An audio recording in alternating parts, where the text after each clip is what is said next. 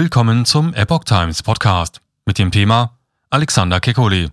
Die einrichtungsbezogene Impfpflicht ist überflüssig. Ein Artikel von Christian Euler vom 16. April 2022. Trotz der im Bundestag gescheiterten allgemeinen Impfpflicht hält die Ampelkoalition an der Impfpflicht in Gesundheits- und Pflegeberufen fest. Der renommierte Virologe und Epidemiologe Alexander Kekulé spricht sich dagegen aus. Die Infektionszahlen sinken, es gibt nur noch wenige Maßnahmen. Für viele Bundesbürger fühlt sich das Leben inzwischen wieder normaler an. Bei den Fallzahlen werden wir im Laufe dieser Woche ein Drittel unter dem Höchstwert liegen, sagte der Virologe Alexander Kekulé in Kekulés Corona-Kompass.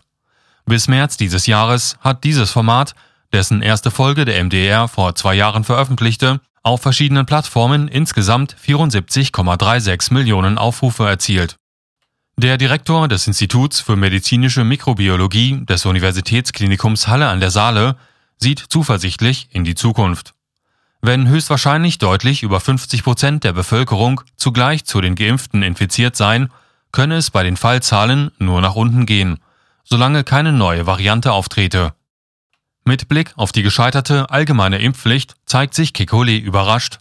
Erwartet hatte er nämlich eine Einigung in der Mitte, bei der jeder sein Gesicht wahren kann.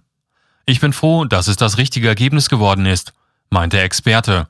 Ich hätte mich sehr geärgert, wenn aus rein politischen Gründen irgendeine Art von Impfpflicht empfohlen wird, ohne dass es eine sachliche Begründung dafür gibt. Gleichwohl bleibt die Diskussion nach Ansicht des Inhabers des Lehrstuhls für medizinische Mikrobiologie und Virologie der Martin-Luther-Universität Halle-Wittenberg weiterhin offen. Die allgemeine Impfpflicht kann jederzeit aus irgendwelchen irrationalen Gründen doch noch kommen. Für ein Festhalten an der Impfpflicht für Pflegekräfte und Mitarbeiter medizinischer Einrichtungen hat der Wissenschaftler, der angesichts der Delta-Variante noch für die einrichtungsbezogene Impfpflicht plädierte, wenig Verständnis. Die Lage hat sich völlig verändert. Die Situation ist nicht mehr so, dass in den Altenheimen wirklich sozusagen der Sensemann rumgeht und massenweise Menschen wegen Covid sterben.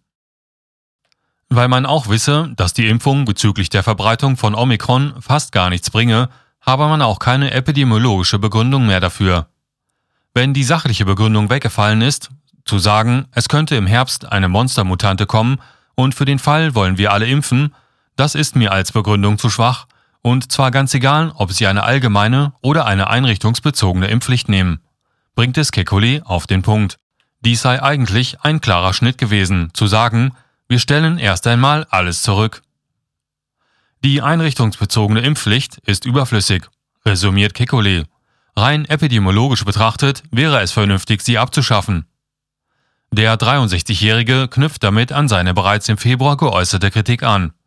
Der Schutz vor Infektion ist zu gering, als dass er eine Impfpflicht rechtfertigen würde, schrieb er in einem Gastbeitrag für den Fokus.